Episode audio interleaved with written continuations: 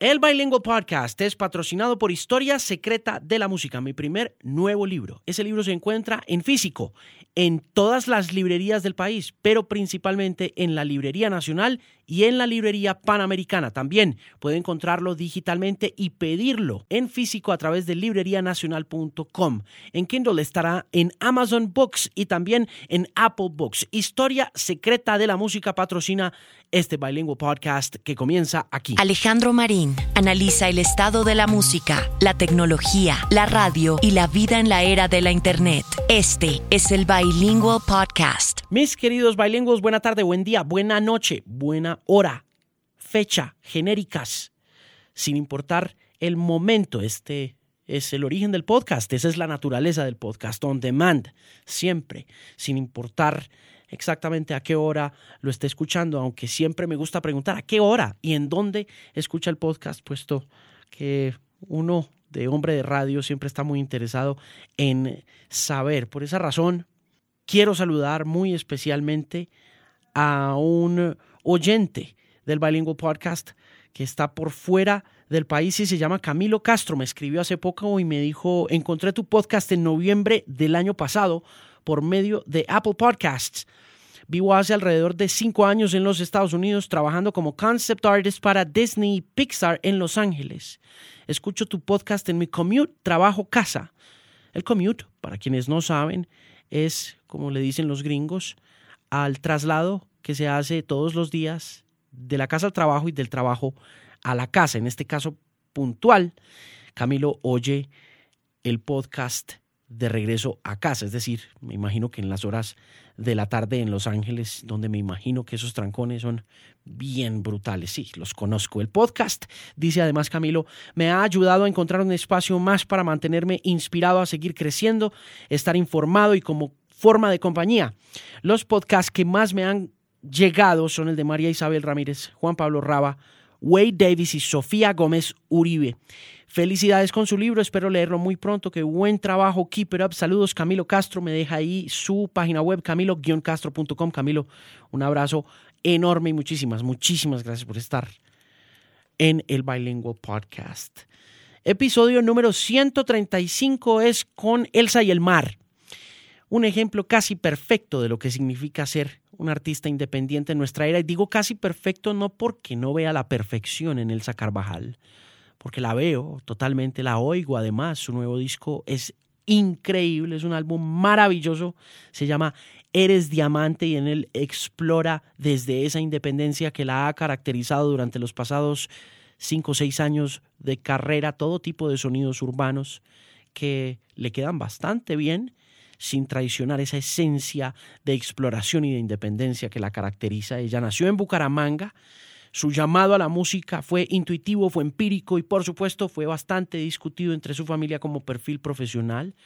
Volvemos al tema, se me olvidó cerrar el tema de la perfección. No digo que, que no vea la perfección en, muchas de las cosas que hace Elsa, sino que simplemente eh, a veces es bueno resguardarse un poquito con respecto a los cumplidos y a los elogios, en especialmente a músicos, porque qué susto que se la crean, ¿no? Entonces por eso dije casi perfecto para que de pronto no sienta que la estoy adulando de más. En todo caso, Elsa y el mar es un artista que pasa de la intuición, porque es totalmente empírica, como lo decía antes, a las redes y de allí pasa a ganarse una beca en Berkeley, College of Music en Boston y posteriormente el premio John Lennon de compositores. Estuvo en el podcast de Canal 3, estuvo durante la promoción de Eres Diamante con la disquera RPM y pues fue una conversación muy chévere donde hablamos de culturas, de producción, de idiosincrasias, de migración, de colaboración y por supuesto de nuevas economías de música. Aquí está entonces este ejemplo casi perfecto hecho cantante, compositora y mujer de negocios, se llama Elsa y el Mar y es mi invitada muy especial a esta conversación muy interesante con Elsa Carvajal en el episodio número 135 del Bilingüe Podcast.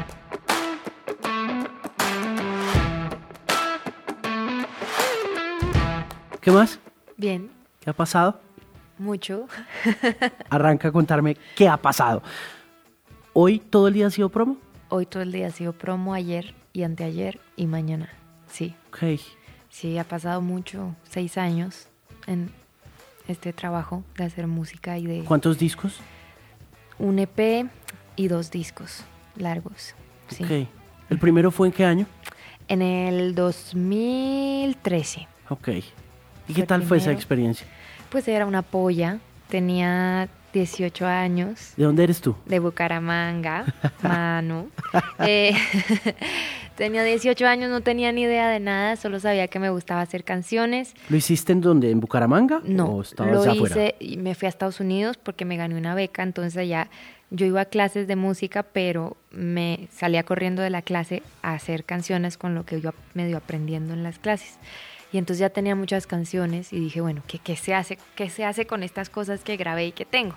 Entonces las grabé mejor y, y las puse en la internet. ¿Las pusiste en qué lugar de la internet? Hice una página web, eh, elsadelmar.com. Le pedí al ingeniero de sistemas, que era amigo de, mi, de donde trabajaba mi hermano, que se inventara un sistema para que, o sea, yo no tenía ni idea de nada, ¿no? Que para que la gente le hiciera clic y se le bajaran las canciones. Ok. Ah, o sea, sí, obviamente pues que mi abuelita, mi abuelo las habrán bajado. Y mandé imprimir postales y a distancia en Bucaramanga en las ferias de, como ya sabes, de diseño y de comida y así, le pedí a mis amigos que las repartieran con la página web y ya para que la gente la bajara. ¿Y cómo te fue? Pues, pues o sea, depende. Ahorita me parece hermoso haber hecho eso en términos de qué estaba haciendo, creo que no tenía ni idea. ¿Por qué, por qué nació el interés en producir la página web? ¿Qué, qué, qué habías visto en la internet que influenció tu decisión de, bueno, voy a hacer esto yo también? Ajá, pues yo había visto ese concepto de querer bajar y tener música tuya en tu iPod, en tu, en tus, pues estaba en ese momento apenas la música online como creándose, entendía de SoundCloud, yo la subía y, y gente le daba play y entonces yo decía, entonces, ¿qué más puedo hacer que para que estas personas tengan mi música? Ok, se las doy gratis. Mm. Y entonces así fue que se me ocurrió ese, ese cuentico. ¿Nunca pensaste desde un principio en venderla? Fíjate que no. Yo solo pensaba en hacerla disponible para el que le fuera a gustar. Mm. Como que no había hecho el, el clic de música igual, ventas igual, yo tengo que vivir de algo. sí. Pero te- ¿Pensaste en algún momento de qué ibas a vivir si no era de la música? No, No. nunca he pensado, nunca he pensado qué más voy a hacer eh, en general en toda mi vida. Entonces, ¿Nunca hubo algún otro interés? De repente quise hacer, de repente cuando ya me empezó a caer la vida, que, que ya dije que, que, o sea, es- es aquí porque no hay dinero y entonces que es un trabajo, ¿no? Quise hacer musicoterapia. Entonces estudié para trabajar como, pues haciendo música con personas en necesidad y me pagaban. Pero yo quería, pues, hacer conciertos. Mm.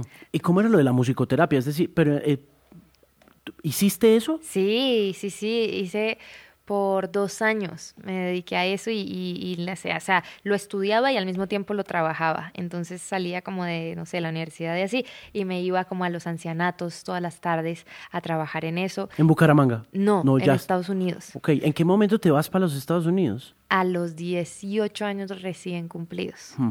me, pues así como en estos planes, a ver, la historia es así. A los 16 comencé a joder y joder que quería yo ya dedicarme a la música. Y entonces pues en mi casa me dijeron, pues niña, o sea, aquí no sabemos qué hacer al respecto de eso. ¿Qué hacen los papás? No, pues mi papá diseña cocinas y mi mamá es ingeniera eléctrica, imagínate. Imagínate. ¿Y, y Entonces, tienes no. hermanos, hermanas? que sí, que trabajan en ingeniero de sistemas. Entonces, absolutamente, o sea, estas personas eran así como cuando uno le dan un ponquecito así que no sabe qué hacer, así conmigo. Entonces me dijeron, pues mira, ahí sí, ni idea qué hacer. ¿Eso fue que colegio, universidad? Colegio, colegio. Y ya todos, claro, los empresarios, el doctor, el físico, el químico. Y yo, pero es que yo quiero hacer canciones, ¿cómo así? Y como así que uno tiene que escoger qué va a hacer en la vida, no entiendo. Sí, claro, la lora de, bueno, la música no paga cuentas, ¿no? Ajá, Sí. no, la pues- música no le va a... Usted no va a vivir de los discos, No, Alejandro. Usted no va a vivir de... No, de presentar canciones con eso no se gana uno la vida. Y, es Y como, ese es un hobby, a ver, ¿cuál va a ser Sí. el trabajo ahora? Entonces, a mí me causaba mucho estrés y mucha como reacción, me daba mucha rabia que me dijeran eso. Entonces, no me acuerdo cómo terminé con un productor muy famoso de acá, a mis 16, que me iba a hacer famosa. ¿Quién? No, pues no. Eh, y él me iba a hacer famosa y... ¿Que ¿Te lo prometió? Sí, claro, me lo prometió, me Sí. sentó con la disquera, que eh, me dijo que cuando me quitaran los brackets ya me quedaba la cara bonita. Así me dijo, a ti te quitan los brackets, te queda la cara bonita y ya funciona. Y yo, ¿Y ¿Cómo te contactó? ¿Por SoundCloud? por... No, me contactó por conocidos de conocidos, o sea, una conocida de un amigo de mi papá, que mi papá, que la niña que cantaba. Entonces, pues, él, él no sabía qué hacer, entonces le dijo a su amiga y su amiga le dijo a su amigo. Así llegué a ese hombre. Y entonces, pues imagínate. Y luego le dije, bueno, pero mira mis canciones, porque yo las había grabado allá en Bucaramanga, tenía más canciones, pues viejas. ¿Cuántas canciones tenías más o menos en esa época? ¿Los 16, 17 como años? unas siete canciones Ok, que, wow. que tenía ya, así, chas. Me dice, no, no, no, no, no, gorda, no, no. O sea, tú con un compositor de Miami, tus canciones no las vas a cantar Claro. porque no. O sea, tú, lo que yo te diga, pero vas a ser famosa. Perfecto. Y yo en un principio, listo, voy a Claro. ser famosa, increíble, ya estoy. Y, pero empecé a sentir como jaloncitos así en el corazón que me decían, pero espérate, no es por ahí, ah, ah, no, ah, ah, no es por ahí, ¿cómo que no vas a cantar tus canciones y eso es lo que tú haces? ¿Cómo que, como que cuando te quiten los brackets, pero al mismo tiempo como que te vendían, me vendían como esa ilusión, ¿no? Pero tenías el instinto ahí. Pero tenía ese instinto que me jalaba y me puyaba, no, no, no, no. te estaba llamando el Entonces, dark side. Sí, ajá. Mm. Y entonces, pues imagínate. Eh, y lo llamé un día y le dije, no, fíjate que no. Ah, ok, que pudiste. No soy capaz. Te patraciaste. Me re, o sea, no, no digo groserías porque no creo que se pueda, pero me borró el celular, pues. Y, Ah, sí, o sea, sí, él iba a por tus mala- canciones con Él- todas sí. las de la ley, sí o sí. eh, Imagínate, él O iba. sea, él quería No sé qué quería, pero, Oh, pero. profit. Sí, por supuesto. money. Sí, ¿no? que yo creo que en este momento pues, hubiera sido un fracaso que hubiéramos, o sea, hubiera sido un gran fracaso, porque no, no estaba tan cool, la verdad. Sí, las canciones no estaban tan chéveres. Las canciones no eran buenas canciones. Pero pues finalmente eso le ha pasado a mucha gente, ¿no? No, pues es como el cliché, ¿no? Cuando se te acercan y te prometen el Tienes cielo. 16 años, Ajá. estás cantando, prometes, tienes canciones, no son tan chéveres, pero igual te firman un contrato y te dejan 30 Botada, años. Exactamente. No, ojalá botada, no, te dejan 30 años clavada Sí.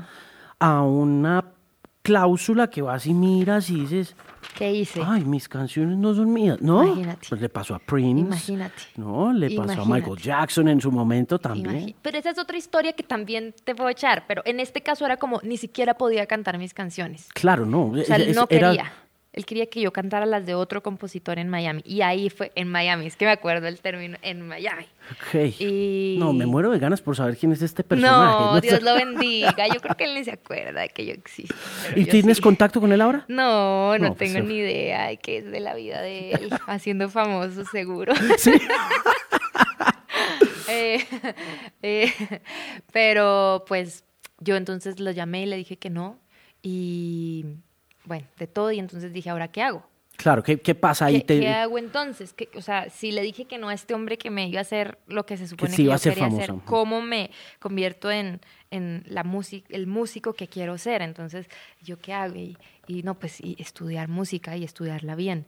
Y, y ahí fue cuando descubrí eh, que había una universidad en Estados Unidos, carísima la hijo de madre universidad, obviamente que mis papás me dijeron, estás pero loca, o sea, nadie te puede pagar eso, ¿Qué universidad era? Berkeley se llama. Berkeley, Berkeley College of Music, Boston. Ajá, ajá. ¿Boston? Sí, Massachusetts. Boston, ajá. Ok. Yo no jodas, y ahora entonces, ¿Cómo llegaste? ¿qué hago? ¿Quién te referenció a, a Berkeley?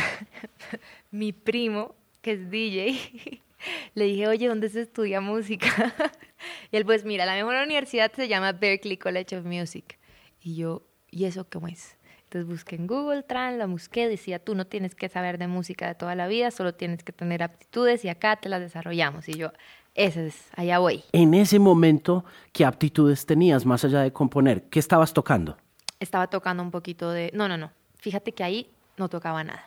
Nada. Nada, a los 16 años no tocaba Entonces, nada. ¿qué estabas haciendo? ¿Computador? Estaba, sí, y agarraba el computador y como que bajaba como loops y sonidos y los ponía, pero no tenía ni idea de nada de música, escribía muchas letras, cantaba y eh, tenía amigos que, digamos, tocaban guitarra, entonces les decía, venga, tóqueme tres acordes y yo hago una canción. Los-. O sea, utilizaba a la gente.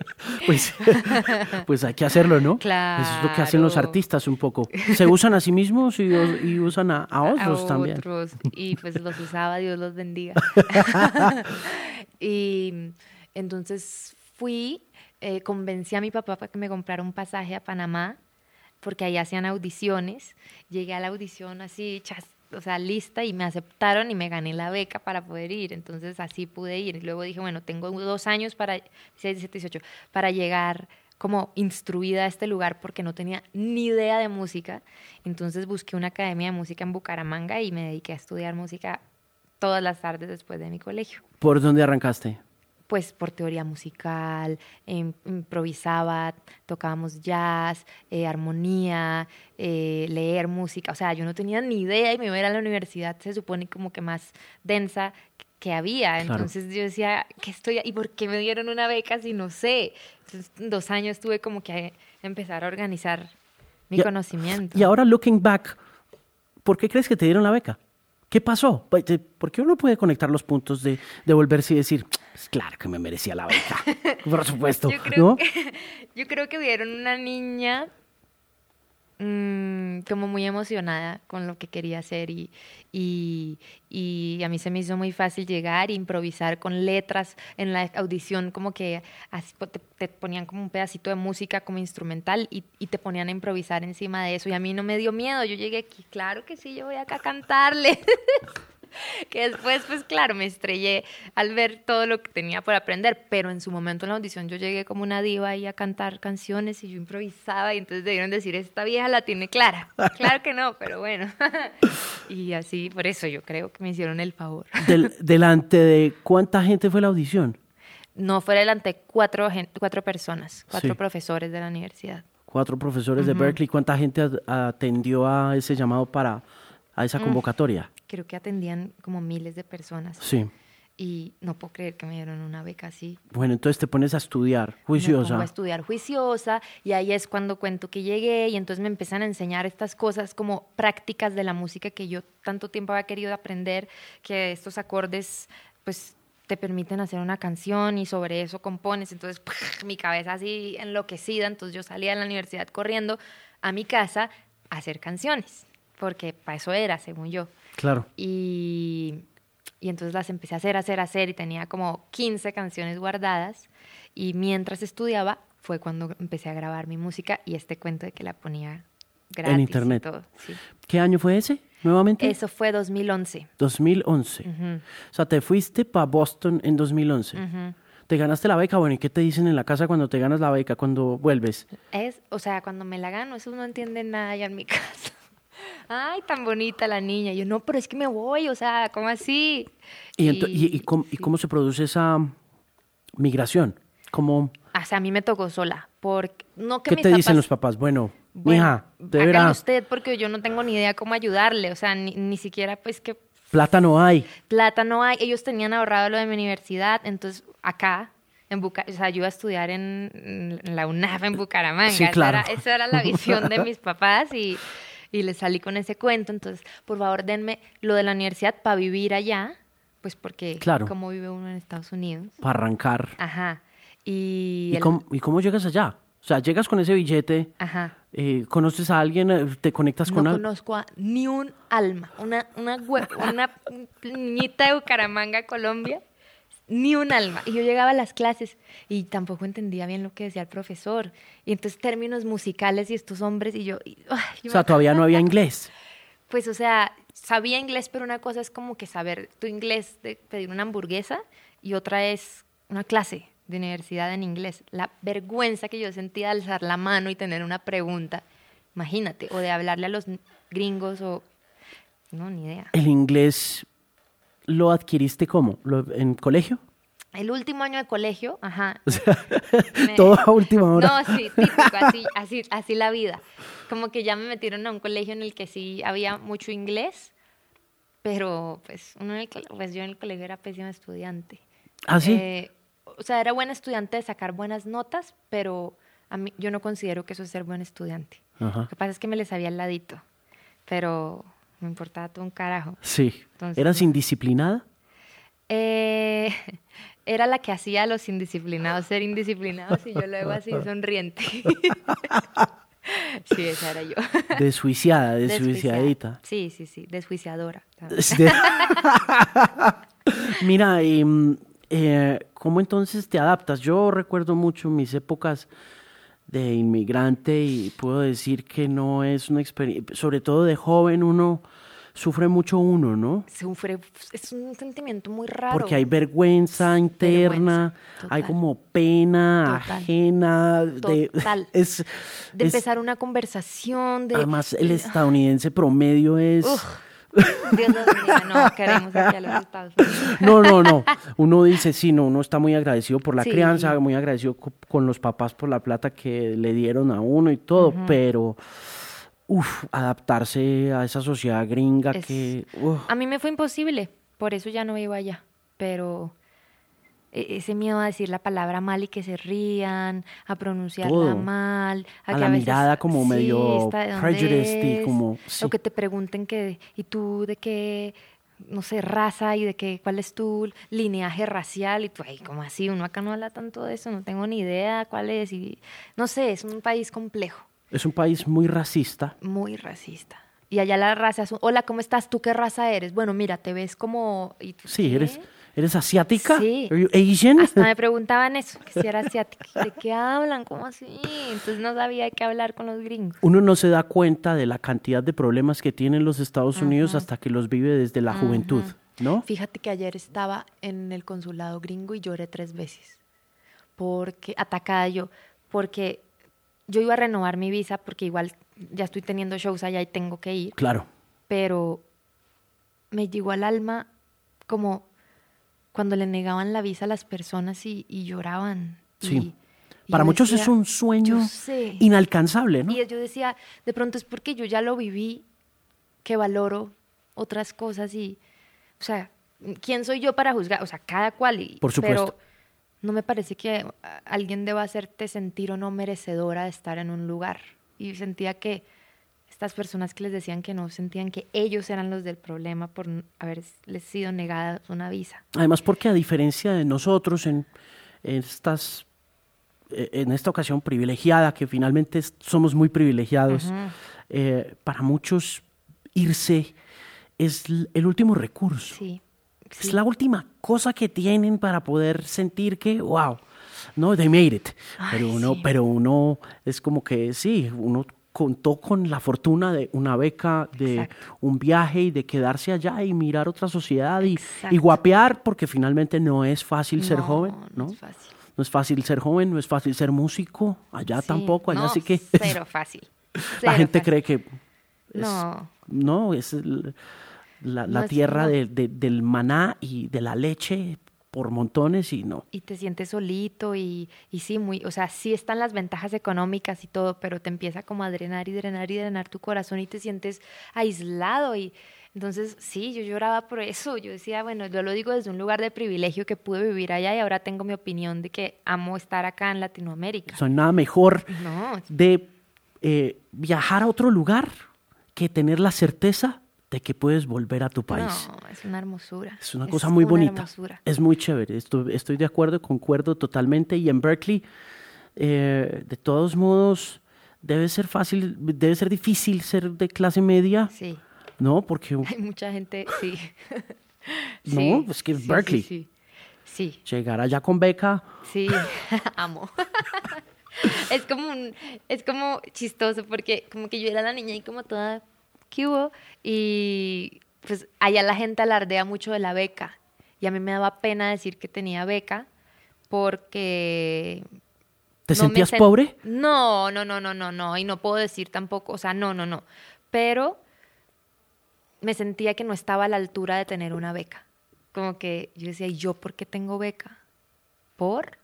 Como que a- a- aún así, es como esa pelea interna, Sí. no sé, de pronto como por mi historia como tan loca de, de que yo voy así, y como que armándose la, la cosa. La inseguridad un poco de la juventud. Ajá, de no- claro. De creerse delante de los demás algo, pero en realidad cuando, cuando te pones a, a, a mirarte adentro sientes, no, I'm not worthy, no. no". Exacto. Sí. Entonces yo decía, ¿cómo voy a decir que tengo una beca y si me ponen a cantar, qué tal que piensen que no me la merezco? Porque... Yo así- yo El overthink. Sí, yo era en clase así, no le hablaba a nadie y me iba sola a hacer mis canciones en mi casa, tranquila en español, donde nadie me juzgara. ¿Y amigos? Eh, ¿Fuiste haciendo muchos, amigos? Ah. Sí. Eh, mm, cero americanos, Sí. pero de, mm, Es o sea, complicadito. Es difícil. Es muy complicadito uno de latinito De latinito, no, no, no, entablar no, con un... De latinita santanderiana, no jodas. Idiosincráticamente somos muy diferentes. Sí, somos... Es, Somos muy mu- distintos. Uno sí tiene que hacer un esfuerzo de, de pronto cambio de, como de cambio de cultura, de humor, de cosas, Lenguaje. del lenguaje. Es que el cambio de lenguaje ya... te- es que las palabras son muy poderosas. Daniel Alarcón, que es el hombre que hace el podcast de Radio Ambulante, le decía a Salman Rushdie en una conversación que tuvieron hace como 10 años sobre su estatus como hombre bilingüe. Él es un hombre que se ha ganado varios premios literarios por libros como Radio Ciudad Perdida y, y Guerra a la luz de las velas y ahorita está pues en este proyecto periodístico bellísimo. Le decía a Rushdie que escribió en los 80 un libro que lo desterró de Irán y del Oriente Medio, de donde es el que se llama Los Versos Satánicos, que ambos tenían algo en común y era el bilingüismo. Y que el bilingüismo es una maldición. Sí. Decía, el bilingüismo tiene cosas muy buenas, pero el bilingüismo al construir los dos mundos, los dos, al desarrollar los dos hemisferios cerebrales que implica tener dos idiomas, choca culturalmente. Total. Entonces, cuando vas allá, eres de otro país. Y cuando regresas acá, eres de otro país Total. también. ¿No? Total. Y yo nunca intenté, yo nunca intenté acoplarme. De pronto sí pude haber hecho mejores esfuerzos si hubiera querido para conectar, pero yo cuando me di cuenta lo que iba a tomar, conectar con esa cultura, dije, no va O sea, no va no entienden mi humor, no entienden mis cosas y yo tampoco el de ellos, todo bien, no va a tratar. O sea, no porque eso va a implicar yo, pues sí, Claro. Bye. total. Entonces hice muchos amigos y, y- y muchos amigos mexicanos, muchos amigos colombianos, latinos, que nos empezamos a juntar y con lo tímida que soy a veces, a mí me cuesta mucho llegar y saludar a alguien y así, pero se me fue así presentando personitas que me iban presentando otras y así creé mis relaciones con músicos increíbles que hasta el día de hoy son mis amigos, mis grandes amigos. ¿Qué aprendiste? ¿Qué se te quedó de esa cultura? Porque finalmente uno cuando se va para la USA a estudiar y vive allá tres, cuatro años, cinco años, igual se va, la, la misma sociedad se lo va a uno como, como tragando, ¿no? Y uno va aprendiendo cosas buenas, cosas malas. eh, ¿Qué aprendiste ¿Qué de esa cultura estadounidense tan imperial, tan, tan a veces impersonal? Sí. ¿Qué, qué obtienes como aprendizaje más allá, por supuesto, de lo aprendido en Berkeley? ob- obtuve una ética, un nivel de trabajo alto. Obtuve como que a veces sí soy bien en mi trabajo, no soy como tan tan relajada y tan fiestera y tan amable y como no amable sí soy, pero como tan pues tengo un nivel de exigencia alto, de vivir en ese país en el que todo es así exigente y todo tiene que ser de alta calidad y todo tiene que estar en el- los mayores estándares, pues así veo yo también mi trabajo. Creo que el estar allá eso me, me hizo como exigir, exigir, exigir, exigir, exigir. Sí, la productividad ya Exacto. significa un estándar de excelencia. Exactamente. ¿No? Y, y sí fue así. Y eso, ibas a decir algo sobre la ética, y me parece chévere también mencionarlo, porque hay una cosa que, no sé, en ocasiones uno aprende cosas que de pronto en Colombia son un poco más laxas, ¿no? Leyes, pequeños Ah. comportamientos que hacen parte como de esa rectitud, de esa rigidez también de la sociedad, no, no parar cuando hay que hacer un pare, ¿no? Como ese tipo de Ah, cosas, ¿no? Claro, por supuesto, respetar la ley, respetar el civismo, la gente, eh, también un poquito como que, sí, tratar bien, no sé, tratar bien. un- Allá también aprendí mucho sobre, eh, hay que trabajar allá para vivir y entonces también aprendí a respetar todo tipo de trabajos y, y- y a tratar bien a todas las personas. porque- ¿Trabajaste allá? Eh, sí, di clases de canto a señoras. Sí. sí. ¿En qué momento? O sea, se te acaba, ¿en qué momento se te acaba la plata? cuando me gradué de la universidad en el 2014. Apenas me gradué. ¡Chas! Y entonces este, da- me mudé a California y allá empecé, me metí en una página como de dar clases de música, pues porque yo tenía como esto de la musicoterapia y así, y me empezaron a buscar como señoras eh, de San Francisco con plata para votar. Y pues yo la aceptaba. ¿Y por qué te vas para California? ¿Qué buscas allá? ¿O quién te dice, hey, move to California? No, Suena muy 1967 ese movimiento de Berkeley a San Sí, Francisco. De Berkeley a, a Oakland, bueno, Ah, porque San. Francisco está caro.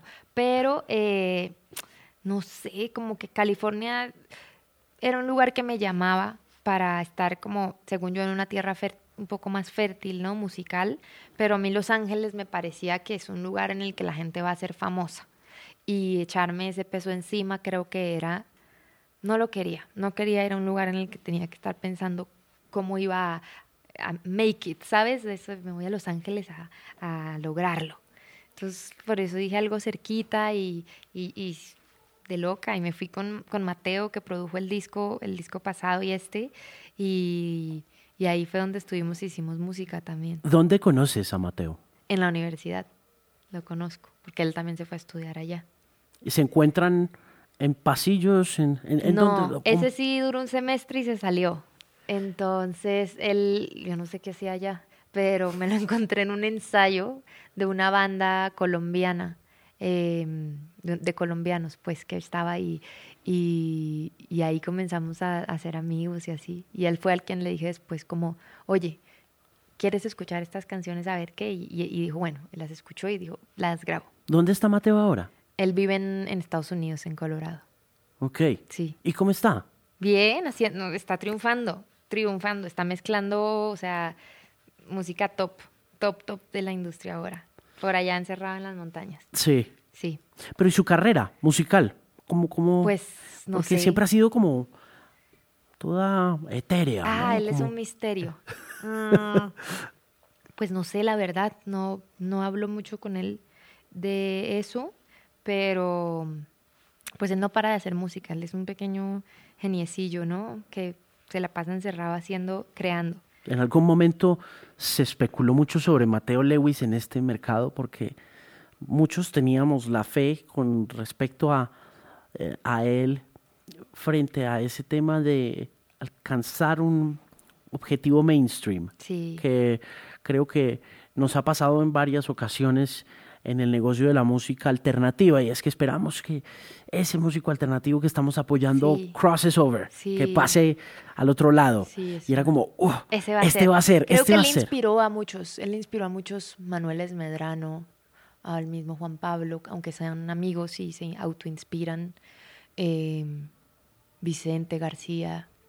eh, te puedo asegurar, porque lo sé, que, que de algún modo, pues sí, coexistieron y se inspiraron entre todos ¿Por, para... por qué crees que pasó eso con Mateo Lewis? ¿Por qué sientes que fue tan inspirador? porque creo que nadie en ese momento estaba haciendo eso, que era hacer música de muy buena calidad sin pensar en que se tenía disquera, tener estándares muy altos de creación, de producción, de, de la, sí, de la música y compartirla y tocarla y esperar buenos shows y como que subirle el nivel y, y simplemente a todos Mateo nos hizo ver como que se podía hacer sin, sin la fórmula de una disquera, al menos en Colombia. Sí. ¿Y ese primer disco entonces se produce en California? ¿Lo haces en California con Mateo? Lo hago en California, ajá. Y se llama Rey.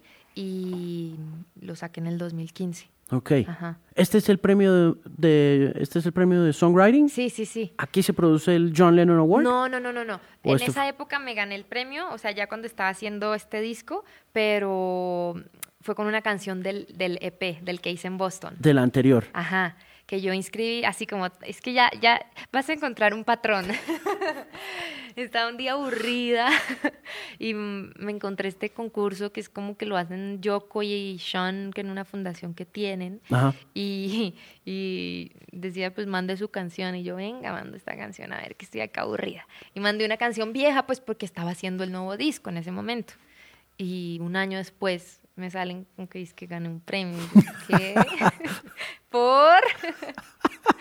Yo, ¿por? Pero que gané. Y yo, llama, así siempre que me pasa algo muy bueno, es- no lo puedo creer. Entonces yo llamaba el número. Sean se llamaba. Pero yo sí gané. y él, China, que sí. Pero Sean, espérate, ¿cómo así? Te lo juro que ganaste. ¿Por cuál Sean? No, era otro Sean. Otro no, Sean. Otro Sean, no era Lennon. Bueno, no, no Lennon. No, ah, Y el Sean también, el Lennon tuiteó la canción y yo, Pues no claro. jodas, o sea, ¿qué es esto? Sí, muy fuerte. ¿Tienes como el palito para ganarte cosas o qué? Pues yo nunca me había ganado ni una rifa. La única rifa que me gané fue un papel plástico para envolver cosas de cocina cuando chiquita y me dio mucha rabia. Pero te ganaste Pero una me- beca en Berkeley y te ganaste el John Lennon Songwriting Award. Es que estaba haciendo fila para ganarme las otras rifas, exacto. O sea, te ganaste el premio John Lennon a mejor compositora. Esa es una cosa muy impresionante. Y, y- y pasó algo ahí también y que me parece muy curioso y que tiende a pues a parecerse mucho a lo que somos los colombianos y es que nadie sabía cuál era el Songwriting Award de John Obvio que Lennon no. hasta que te lo ganaste tú. Como que una colombiana se gana el premio de composición todos, de John "What?". Lennon. Sí, sí, nadie ni idea de la colombiana ni del premio, pero se lo ganó. Bueno, perfecto. Y entonces, uh, claro, orgullo colombiano y tan y toda la cosa. Sí, y además es un premio súper bonito porque más allá del reconocimiento, lo que sea, que pues, todo bien, increíble, te dan, se nota que lo entienden muy bien y te dan, es muchos premios, muchos premios que hasta el día de hoy, o sea, me daban premios así como de muchas, en vez de darte plata y así, te daban en especie muchas cosas para la música. Entonces, haz de cuenta, cosas tan chiquitas como cases para tus instrumentos, te dan como dos mil dólares en cases que, si tú lo sabes, son carísimos y yo nunca en la vida iba a poder gastarme dos mil dólares en unas cajotas para meter cables y cosas y ese premio me los dio, guitarras, o sea, mi casa llegaba así la Navidad, como por seis meses llegaba Navidad y yo lo vendía y con eso eh, pues pagaba mis cosas y mis discos, entonces Claro. como que es un premio que de verdad fue muy útil. Y continúa pasando, ¿no? Ese premio sigue. Sí, sí, sí, sí, sí. Ese premio continúa. Sí, y me encanta que ahora amigas mías se lo ganan y así. ¿Quién más se lo ganó? ¿Quién no me acuerdo quién, quién más? Felizas. Felisa Ajá. se lo ganó. Sí, sí, sí, sí. Es que eso es, tenemos el palito para el John Lennon Songwriting Award. Claro, acá nosotras triunfando. Pero es también porque somos buenos componiendo. En Colombia pasa algo, ¿no? Con la música y se nos da. Sí, como que funciona. Nunca te, después de lo que pasó con este personaje que se iba a llevar tus canciones, ¿te volvieron alguna vez a ofrecer un major label deal? ¿Te, algún- te, di- Sí. te dijeron, hey, vente, pues cuando te ganaste el Songwriting Award, no te dijeron, ay vente. no, ay no, ay no. Ahí ni me volteaban a ver. Eh, con Rey yo me senté con, o sea, el, John- el, el John Lennon, eh, todavía me lo gané tan, luego salió el disco de Rey, o sea, y a- antes de que saliera, me senté con todas las disqueras. Y ahí sí me había vuelto a mí la fe y yo sentía que lo que yo había hecho sí de pronto les gustaba. Claro que no, a nadie le gustó. Y, y pues no, no me ofrecían. ¿Ese approach lo hicieron las majors o buscaste un agent, buscaste un agente, un relacionista? Busqué una señora que me ayudó a conseguir este, las, las reuniones. O sea, yo le pedí, porfa, solo consígueme sentarme con, con los A&Rs, pues. Y me lo consiguió, y, pero no, no se daba. Y todo bien. Entonces yo dije, bueno, no se dio y sale el disco. Salió y luego ya es más reciente como esos contactos. Hmm.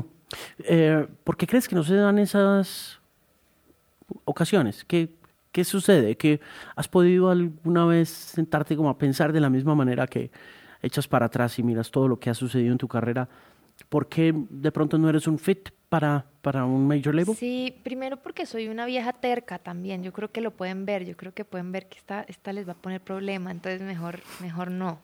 Y segundo porque a la final es música que es difícil de trabajar. Yo lo sé. En, antes me lo negaba y yo decía, no, eso es pop y se puede reventar. Y no lo sé, pero comprendo, ahora sí comprendo que es algo pues que es difícil de encasillar, es difícil de decir es todo reggaetón, es todo balada, es todo, porque no lo es, porque sí, ahora tomo decisiones conscientes en hacer música que proponga, que no suene tanto a lo de ahora. Entonces, claro, entiendo que las disqueras, más en este momento en el que no tienen millones y millones de dólares para darle la oportunidad a la niña a ver qué hace, pues protejan sus patrimonios y, no quieran, pues de pronto... Eh, apostar tanto con algo que no saben si va a dar, porque no tienen ni idea. Yo no tengo ni idea si va a funcionar, ellos tampoco, nadie. Todo bien. ¿Has conocido alguna vez un A&R que te convenza? Sí, pero luego el contrato no me convence. Sí. ¿Te has vuelto experta leyendo contratos? Sí, sí, sí. Es que uno como músico tiene que sentarse y decir, ok, ¿qué es mi, yo, ¿qué es mi patrimonio? Mis canciones, mi música. Entonces tengo que cuidarla no puedo entregarla así como así. ¿Qué es lo que menos te gusta de los contratos que te han ofrecido? y que has eh, rechazado, por supuesto. He rechazado que hoy en día te amarran en, todo. Y entonces quieren. A you gotta do the merch, tienes que hacer el merch, tienes que hacer el tour, tienes que hacer el promo, tiene, ¿no? Lo que pasa es que yo creo que, a ver, yo no soy Maluma, yo no soy Yelba, yo no soy un artista gigante y lo sé y lo tengo clarísimo. Entonces mi, peso de negociación pues no es muy alto porque no puedo ofrecerles eh, muchísimas cosas inmediatas y ya hay resultados inmediatos. De, hecho, ellos o sea, tendría que ser un trabajo súper fuerte. Eh, entonces, pues, pues sí, o sea, entiendo perfectamente que quieran de pronto meterme en contratos de artistas que ya les van a empezar a generar. Pero entonces como no, es que no sé cómo ponerlo en palabras bonitas. Entonces, no hay necesidad. Censuramos, ponemos piticos, no hay problema, o editamos, eso no hay problema. Entonces a veces las disqueras, mm, que, que, o sea, a mí me encantaría, no estoy diciendo que no quiera una disquera, de hecho me encantaría un músculo que me ayudara a llegar a esas cosas que a veces siento que no puedo. Pero no pueden amarrar a un artista que está creciendo y que es chiquito y que tiene todavía mucho tiempo por delante para irse descifrando en la industria a cosas que luego lo van a jalar y no lo van a permitir seguir, como por ejemplo el booking de tus conciertos, no puedes hacerlo exclusivo, es decir, no puedes entregárselo desde ya que estoy apenas empezando en exclusiva a alguien o cosas así, no puedo, o sea, porque yo pienso en seguir haciendo música en 10 años, entonces me cuesta mucho atarme a una estructura, a una estructura contractual que finalmente está depende mucho de tu estabilidad, de tus condiciones artísticas, de tu personalidad, de tú como ser humano. Que es algo que los contratos no ven. Te pregunto porque ayer vi a Larry Jackson, que es famoso por haber descubierto a Lady Gaga, eh, por haber hecho el A&R de Gaga. Y decía en una conferencia Jackson que uno de los problemas que tiene el A&R en estos momentos es que no hace acompañamiento. El A&R de major label o de sello discográfico grande lo que hace simplemente es montarse en un hype. Exactamente. Se monta en una canción que está de moda y la firma y puede haber un anticipo, puede haber dinero, puede haber fama, puede haber lo que quieras, pero esa fama se agota, se acaba y ese contrato se va también y terminas tú colgada la brocha. Así es que lo siento yo. Y ya hice las paces con que mi camino no ha sido un camino de éxitos virales, ni de ¡pum! Ya, todo el mundo habla de ella, wow, la dele todo. No, mi camino es un camino que es artesanal, que sí necesita un A&R, que si se me acerca me diga, mira, no, no sé muy bien cómo vamos a hacer, pero te juro que voy a trabajarlo, te juro que vamos a crear una carrera a largo plazo en la cual todos podamos en 10 años tener trabajo y seguir creando y a seguir. Y no, ahorita es todo ya. ¿Cómo, cómo, cómo lo saco ya? Sí, hay una velocidad ahí que tampoco está muy, eh, tampoco es muy consecuente con la forma como se está ganando la vida un músico hoy en día, porque también está muy dependiente de, los toques, de los shows, ¿no? Sí. Sí, y yo sí quiero, le digo mucho eso a mi equipo, que he construido mi, equipo con todo mi corazón y como que ya tengo un equipo como de dos managers, de una agencia de booking, que a, lo largo de estos seis años se van como montando al, al, bus y yo les digo, yo quiero hacerlo distinto, yo no quiero ser una esclava, yo no quiero ser esa historia de del artista que no tiene vida y que luego le da una depresión y una, una locura por ser esclava. O termina como Kesha. Ajá, o terminar haciendo escándalos, peleando, explotada, o sea, por, si esto se trata de hacer música, de hacer música que en, que en mucho tiempo todavía la gente escuche, de hacer conciertos pero bien hechos, de gozar, porque si no, ¿para qué? Sí, claro. Ese proceso de los seis años en los que construyes tu equipo, ¿puedes hacer un repaso? Eh, ¿Puedes conectar nuevamente los puntos de cómo se construye un equipo desde esa mentalidad independiente? Mm porque es otra de las cosas, ¿no? Y es una de las vainas con las que nosotros acá en el equipo del podcast también queremos como transmitirle a la gente, ¿no? Y, a, y al pelado que está viéndote en una región, eh, a ese músico emergente que está viendo a los Malumas, a los Balvins, a las Nati Natasha, y todo ese rollo. Y creen que primero, en el caso de ellos, que pasó de la noche a la mañana, que en realidad no. No, no. Independiente de que no sea el tipo de música que tú hagas. Pero en el caso este de sentirse cómoda en su propia piel, de ser una artista que entiende que esto es lo que hace para vivir después de haber llegado a esa conclusión por medio de lo que ha vivido. ¿Cómo llegas a eso? ¿Cómo consigues el manager? Ah. ¿Cómo, cómo, cómo consigues el booking agency y todo eso? Sí. Uf, Uf, uf. Eh, primero, hay que entrar en una mentalidad de que, o sea, si yo ahorita pudiera explicarle algo a alguien después de darle tantos años, es que el camino se crea caminándolo y no puedes de verdad tú decir porque, porque saqué un disco y lo que te digo y no fui viral, no vale la pena. O sea, hay que dejar eso al lado. no solo en la música, en todo, como que hay que dejar esas, siempre tener metas altas, pero no estar condicionado a que si no logras cosas sueltas tu, tu sueño, porque entonces, ¿qué? No sigues. Y, lo veo mucho como en amigos que comenzamos todos como juntos y como que se van saliendo y son músicos increíbles, pero solo que dicen, ah, ya me cansé de esta vaina. Entonces como que hay que empezar como de entender que puede que sí pase de la noche a la mañana, pero generalmente no, y sí va a requerir mucho trabajo. Pero primero que nada, y hoy en día, mm, como artista, ya no eres el artista que está en las nubes haciendo canciones y que llega alguien y lo descubre en un bar y que ya solo tú tienes que dedicarte a eso. Creo que eso no pasa. Creo que la, la, película A Star is Born es eso, una película. Ya no es esa película y ya el artista tiene que ser gestor, tiene que ser persona de negocios, tiene que ser gerente, tiene que ser, o sea, alguien que, que sí le pone mucha mente a su carrera y que tienes que eh, guiarla tú. Eh, entonces así empecé yo. Yo empecé, como ya les conté, queriendo compartir mi música, viendo cómo hacía, sin tener ni idea, aprendiendo, eh, aprendiendo sobre leyes en la música, aprendiendo sobre copyright, aprendiendo sobre derechos, dónde puedo cobrar plata, pues porque si mi música genera plata, ¿dónde está? Em, y convertirte, y más como mujer y así, como que sí, sí me, me instruí muchísimo. Y luego empezar a tocar puertas y que te digan que no mil veces, porque te dicen que no muchísimas veces, no, no me interesa, muchas gracias.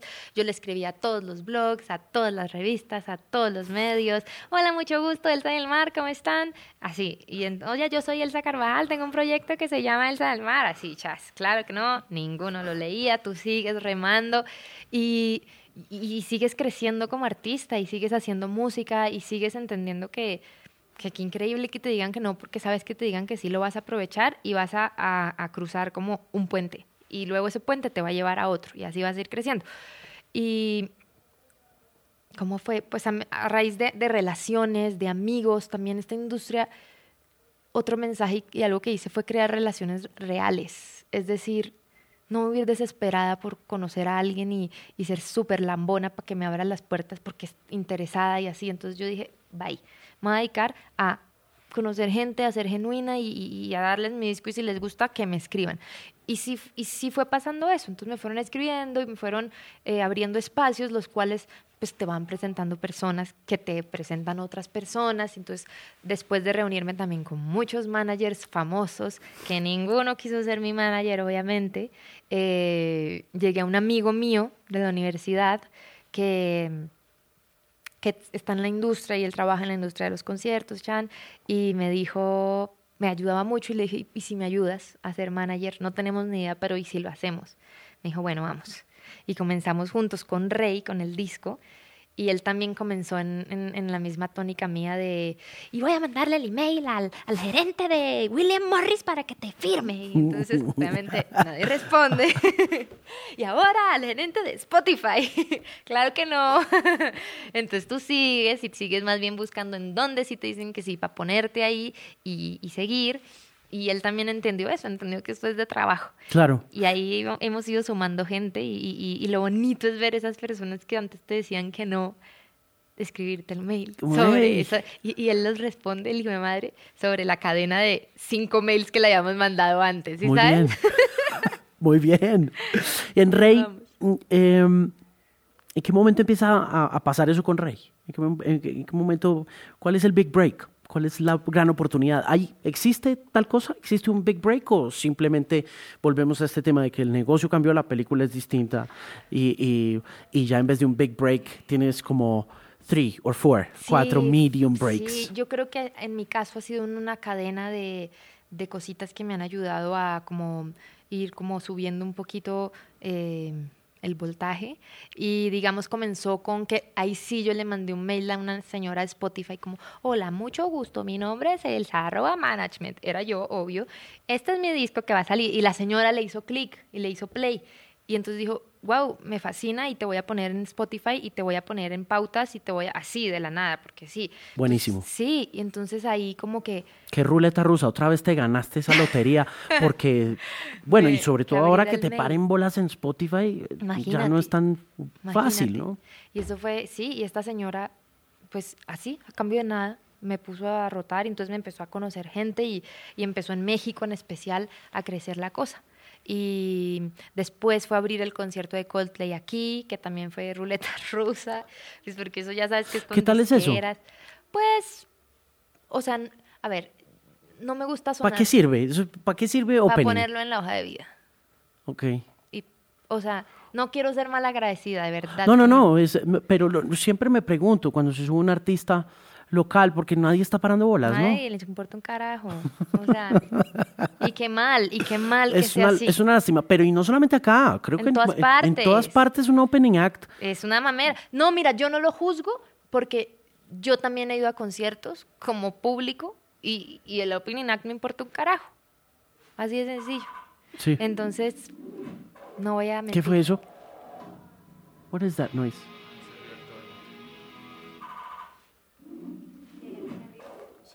Wow. Ah.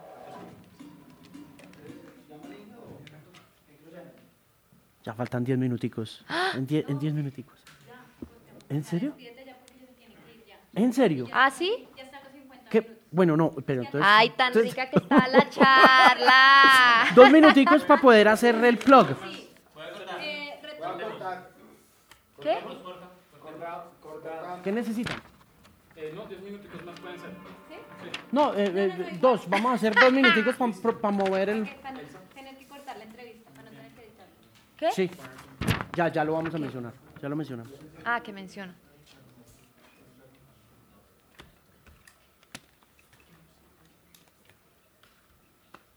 ¿Listo?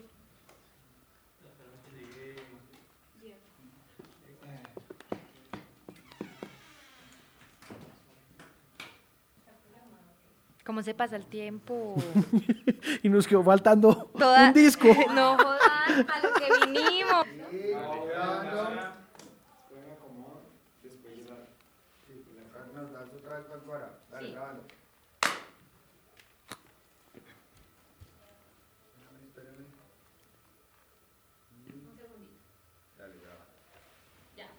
Bueno, y ahora estás con OneRPM. ¿Cómo funciona la relación con OneRPM? Pues cuando, a ver, esto sí se une a todo, fíjate. Cuando iba a sacar Eres Diamante, que es este nuevo disco después de Rey, eh, pues me senté así para a ver si lo hacía otra vez con las disqueras y así. No resultó en este momento. Y con mi management dijimos, ¿cuál es la manera de hacerlo distinto? ¿Cuál es la manera de cambiar un poquito el juego en la música? Entonces decidimos firmar con esta agregadora digital que se llama OneRPM, que nos ayudó muchísimo, de verdad que lo hizo y, apostó todo para pues hacer posible sacar el disco con un músculo eh, fuerte, que no necesariamente fuera eh, la fórmula de Claro. la industria. Que te comprometa el alma. Y no me la comprometió. Y, a- y a- y yo, es que yo veía ese contrato y decía, ¿dónde me van a joder? A ver. Pero no, sí, de verdad, siento que sí quieren también cambiar la industria y yo quiero también cambiar la industria, entonces nos juntamos y, y, y- y justo hace dos semanas salió ese disco, Eres Diamante. Estoy convencido de que estás con quienes están haciendo muy bien la tarea. Sí, sí, yo también. OneRPM hace muy bien las cosas, te felicito, te agradezco muchísimo. ¿Qué sigue entonces? Girar, tocar. Girar, girar, girar bien. Eh, tenemos como 10 conciertos en México, como 10 en Latinoamérica y uno muy grande en Ciudad de México que vamos a hacer en un lugar que se llama Plaza Condesa, que, Oh, es, sí, que claro. es hermoso y Que es divino. Es divino. Estoy muy ¿Cuándo es ese? En noviembre. Muy invitados. Muchísimas Muy gracias. invitados. Eres diamante. Elsa, muchas gracias por venir al podcast. Gracias a Qué ti. gusto.